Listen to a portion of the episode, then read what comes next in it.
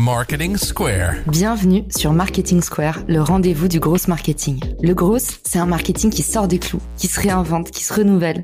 C'est aussi un mindset qui repose sur l'envie de se dépasser, de se détacher de ses opinions une bonne fois pour toutes et d'apprendre en continu. Si tu te reconnais dans cette description, que tu sois débutant ou expert, abonne-toi. Ce podcast va devenir ton meilleur allié. Vous souhaitez augmenter vos conversions et décrocher plus de rendez-vous? J'ai un secret à vous révéler. L'extension Refer se connecte partout où se trouvent vos prospects. LinkedIn, HubSpot, Salesforce. En un clic, activez le bouton magique Rencontrer et laissez Refer identifier les meilleures personnes pour vous présenter. Placez le meilleur de la technologie au service d'une meilleure prospection. Découvrez Refer sur refer.social ou cliquez sur le lien dans la description. Bienvenue dans ce nouvel épisode de Marketing Secret. Aujourd'hui, je vous donne 5 astuces efficaces pour déclencher votre première vente. Quand on lance un produit ou un service, c'est toujours difficile de démarrer de zéro. Comment faire pour convaincre ses premiers clients? Dans les ressources de l'épisode, je vous mets toute une série d'épisodes que j'ai fait sur la question et qui peuvent vous aider à vous lancer avec un filet de sécurité. En attendant, je vous mets ici un petit panier d'idées pour pouvoir vous inspirer et passer à l'action très vite. La stratégie que je vous recommande de plus pour déclencher votre première vente, c'est bien évidemment de passer par votre cercle 1. Ces gens qui vous connaissent et qui vous aiment avant même de vous avoir acheté. Ce sont des personnes qui vont potentiellement jouer les amplificateurs ou les prescripteurs à la sortie de votre offre de produit. C'est-à-dire qu'ils vont soit partager la news, soit commencer par acheter votre produit 100% par amour. Si vous voulez déclencher le pouvoir de la recommandation pour activer gratuitement ce cercle 1, rien de plus simple que de vous servir de mon application mobile Refer. J'ai lancé cette application pour qu'on puisse tous utiliser notre réseau comme effet de levier et aller toucher davantage de personnes en cercle 2 et 3 à partir de notre cercle 1. En arrivant sur Refer, vous allez pouvoir utiliser cet outil gratuit pour dire à tous vos amis que vous avez lancé votre campagne de crowdfunding, votre nouveau service et leur demander si dans leur entourage, quelqu'un serait susceptible d'être intéressé. Osez demander de l'aide à ceux que vous aimez. Vous serez surpris par la puissance de votre réseau quand vous oserez le mettre en action. Deuxième stratégie pour déclencher vos premières ventes. Faites du gratuit.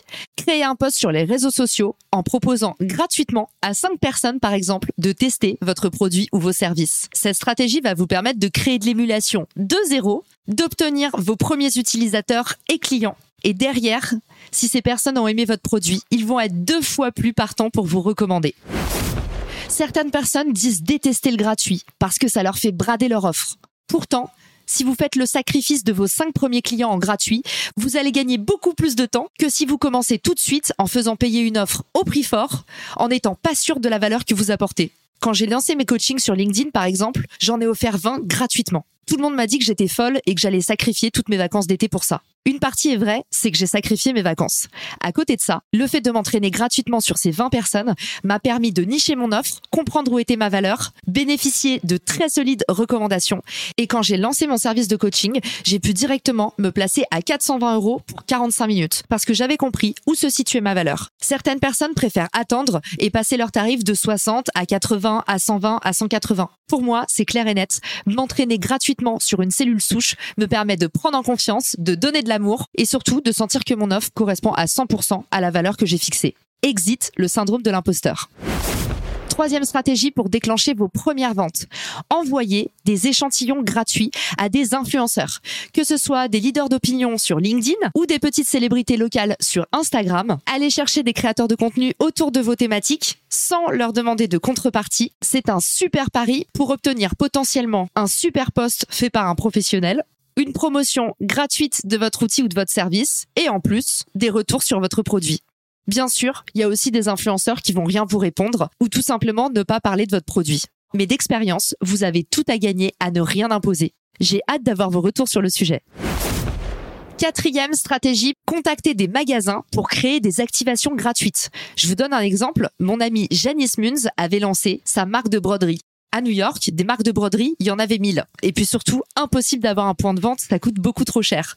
La stratégie de Janice, ça a été de proposer des activations à Mage, Sandro, Claudie Pierlot, toutes les boutiques les plus fancy où se trouvait sa clientèle type.